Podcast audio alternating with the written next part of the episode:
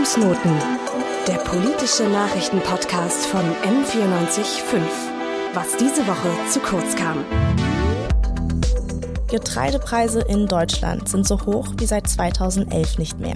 Eine hohe weltweite Nachfrage, ein verknapptes Angebot wegen schlechter Wetterbedingungen, aber auch wegen hoher Düngemittelpreise und steigender Transport- und Energiekosten führen zu einem erheblichen Preisanstieg. Seit dem Ukraine-Krieg hat sich das jetzt nur noch verschärft und das Thema Versorgungssicherheit mit Lebensmitteln und Energie ist umso wichtiger. So haben wir uns die Frage gestellt, ob Deutschland sich selbst mit Lebensmitteln versorgen könnte. Das möchte ich heute klären. Mein Name ist Rosa Heimig und damit herzlich willkommen zu dieser neuen Folge der Fußnoten. Der Selbstversorgungsgrad bezeichnet das Maß, mit dem angegeben wird, wie viele der benötigten Agrarerzeugnisse im eigenen Land hergestellt werden. Dieser kann von Jahr zu Jahr aufgrund von Wetter oder auch wirtschaftlicher Lage schwanken. Wir haben uns mal mit Martin May unterhalten. Er ist Geschäftsführer und Leiter der Kommunikation vom Industrieverband Agrar und repräsentiert die Interessen der agrochemischen Industrie in Deutschland. Und wir haben mal gefragt, wie es denn um die Selbstversorgung in Deutschland steht.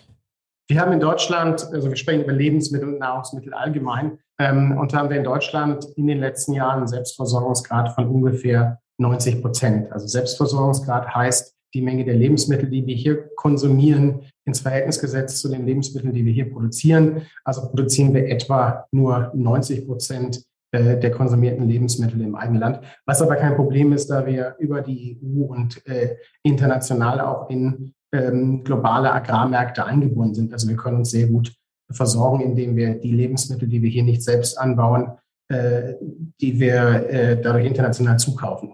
Diese 90 Prozent sind natürlich nur ein Durchschnitt. Das bedeutet, dass gewisse Lebensmittel werden mehr angebaut, andere fast ausschließlich importiert. Bei Kartoffeln, Fleisch, Milch und Zucker ist der Fall, dass Deutschland sie in derart großen Mengen produziert, dass die Bevölkerung auch in Krisenzeiten gut versorgt sein dürfte. Es gibt bestimmte Lebensmittel, die in Deutschland mehr angebaut werden, als wir sie selbst verbrauchen. Also wir verbrauchen äh, deutlich weniger Kartoffeln, als wir anbauen. Bei Kartoffeln etwa liegt der, lag zuletzt der Selbstversorgungsgrad bei ungefähr 150 Prozent. Ähnlich ist es bei, bei Weizen, die meisten Getreidearten oder bei Zuckerrüben. Schlechter aufgestellt sind wir äh, bei Obst und Gemüse. Selbst Äpfel, das äh, hält jeder für ein sehr deutsches Obst, aber selbst jeder zweite Apfel, den wir in Deutschland verzehren, muss importiert werden. Und äh, bei exotischen Obstsorten äh, ist es noch deutlich mehr. Ölsaaten ist auch ein Punkt. Sie haben es vielleicht in den Supermärkten in der letzten Zeit erlebt, dass äh, die Preise für Sonnenblumenöl stark gestiegen sind. Also bei Sonnenblumen, selbst bei Rapsöl, äh, sind wir auch auf Importe aus anderen Ländern angewiesen. Ein großer Teil unserer Ernährung wird also importiert. Aber die deutsche Landwirtschaft exportiert auch sehr viel. Deutschland liegt im Export auf dem dritten Platz hinter den USA und den Niederlanden. Auch in der Getreideproduktion gehört Deutschland zu den führenden Kräften. Anders ist das allerdings bei Obst und Gemüse. Mehr dazu hat uns Udo Hämmerling verraten. Er ist stellvertretender Generalsekretär des Deutschen Bauernverbandes und Diplom-Volkswirt. Also äh, unsere Ausgangslage ist so, dass wir bei der Getreideversorgung und Getreideerzeugung in Deutschland stark sind, auch bei der Tierhaltung und bei der Milch, aber dass wir bei Obst und Gemüse sehr starke Importe haben, Nettoimporte haben. Ähm, äh, bei Gemüse werden etwa nur 40 Prozent des Verbrauchs in Deutschland erzeugt und bei Obst sind es nur 20 oder 25 Prozent. Vor allen Dingen ist es natürlich bei Obst und Gemüse äh, der Faktor Arbeit, der in Deutschland deren sehr teuer ist. Und sobald irgendwo händische Pflück- äh, oder Pflegearbeiten äh, in den Kulturen notwendig sind, wird es sehr teuer. Das heißt, äh, wenn woanders zu Löhnen von zwei oder drei Euro geerntet wird und hier werden zwölf gezahlt, dann haben halt deutsche Produkte, deutsche Landwirte oft das Nachsehen. Bei Obst und Gemüse ist der Selbstversorgungsgrad also schon eher niedrig. Ähnlich ist das bei Fisch mit nur 21 Prozent Selbstversorgung und Eiern mit 72. In diesen Bereichen sind Konsumentinnen auf Importe angewiesen. Durch das Exportieren der Produkte, die in Deutschland überproduziert werden, kann allerdings das Problem der Dumpingpreise entstehen. Das ist der Verkauf von Gütern unter den Herstellungskosten bzw. den Selbstkosten. Diese Produkte werden also im Ausland billiger verkauft als dort gleiche Produkte und das ist für die Landwirtinnen vor Ort echt ein Problem. Weil auch äh, in Deutschland äh, ist ja erstmal Deutschland auch Discounterland. Aldi ist eine deutsche Erfolgsgeschichte. Und man muss schon sehen, dass die äh, Einkaufspolitik der, der großen äh, Handelsketten zu starkem Preisdruck für die Erzeuger führt. Und oftmals ist es so, dass dann Exportmöglichkeiten gar nicht mal sozusagen in eine Dumping-Situation für den Landwirt führen, sondern eher zu höheren Erlösen. Ähm, das hängt sehr stark davon ab, wie die Weltkonjunktur gerade so läuft. Aber zum Beispiel im Moment ist es so, dass die Preise zum Beispiel bei Milch sind ja auch gestiegen, bei Butter, äh, vom Weltmarkt nach oben gezogen werden. Deutschland profitiert eben davon, dass wir zum Beispiel Milchprodukte nach Italien verkaufen können und andere importieren. Die Vernetzung im europäischen Binnenmarkt ermöglicht diese Versorgung mit allen möglichen Lebensmitteln. Und der Lebensmittelmarkt innerhalb der EU gilt als gut abgesichert. Obwohl Deutschland weniger produziert als konsumiert, scheint die Gefahr von Versorgungsengpässen unwahrscheinlich. Ich habe mich trotzdem mal gefragt, wie denn unsere Speisekarte aussehen würde, wären wir tatsächlich jetzt auf unsere Selbstversorgung angewiesen. Diese Frage haben wir direkt mal an Martin May weitergeleitet.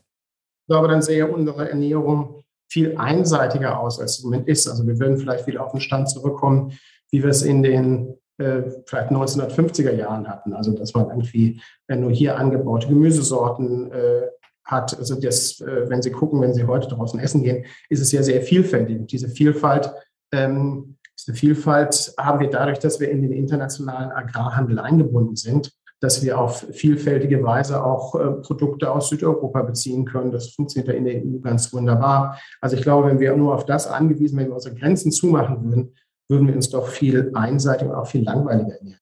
Konkret würden wir also viel Kartoffeln, Rüben, Brot und Schweinefleisch essen. Ein Grund aber, warum wir auch nicht nur selbst versorgen, ist, dass unsere Essgewohnheiten sich stark verändert haben und wir heute sehr ungern regional und saisonal essen wollen, da wir so auf einen Großteil unserer gewöhnlichen Lebensmittel verzichten müssten. Während Fleisch eben in den 50er Jahren noch etwas luxuriöseres war, ist es heute mega günstig zu haben und häufig ist die Herkunft nicht gekennzeichnet, da es dafür noch keine Pflicht gibt. Um unsere Gewohnheiten zu befriedigen, kaufen wir eben viel im internationalen Markt. Seit Anfang des Ukraine-Kriegs ist die Sorge um die Lebensmittelversorgung wieder angestiegen. Pflanzenöl wird teurer und Mehl gibt es tatsächlich auch weniger in unseren Regalen. Dazu hat Herr Hemmerling vom Deutschen Bauernverband uns etwas aufklären können.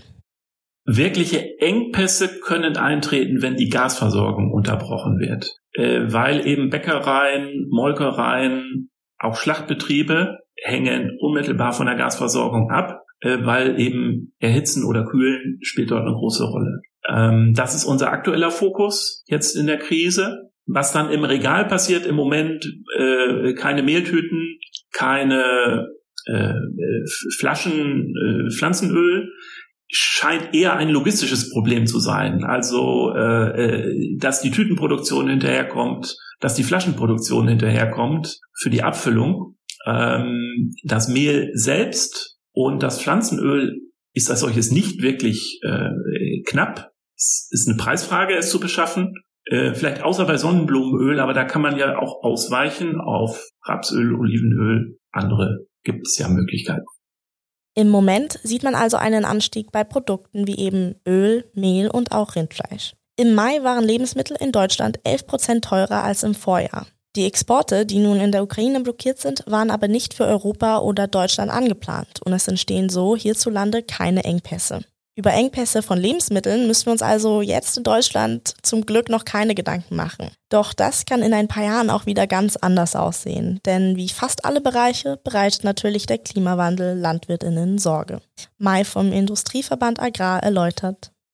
Natürlich hat der Klimawandel Einfluss auf die Art, wie wir Landwirtschaft in ganz vielerlei Hinsicht. Also einerseits wird es natürlich äh, unstabiler. Das heißt, äh, die Ausschläge zwischen den Jahren, das zeigt sich in den letzten 10, 20 Jahren schon, werden größer. Wir haben durch den Klimawandel natürlich auch äh, neue Schädlinge, die es vorher in Deutschland nicht gab, die sozusagen langsam nach äh, Norden wandeln. Also es gibt äh, den sogenannten, die sogenannte Kirschessigfliege, die vor einigen Jahren mal die Obst- und Weinanbauer im Südwesten des Landes äh, in Angst und Schrecken versetzt hat. Das war halt ist ein neuer Schädling, der erst im Zuge des Klimawandels nach Deutschland eingewandert ist.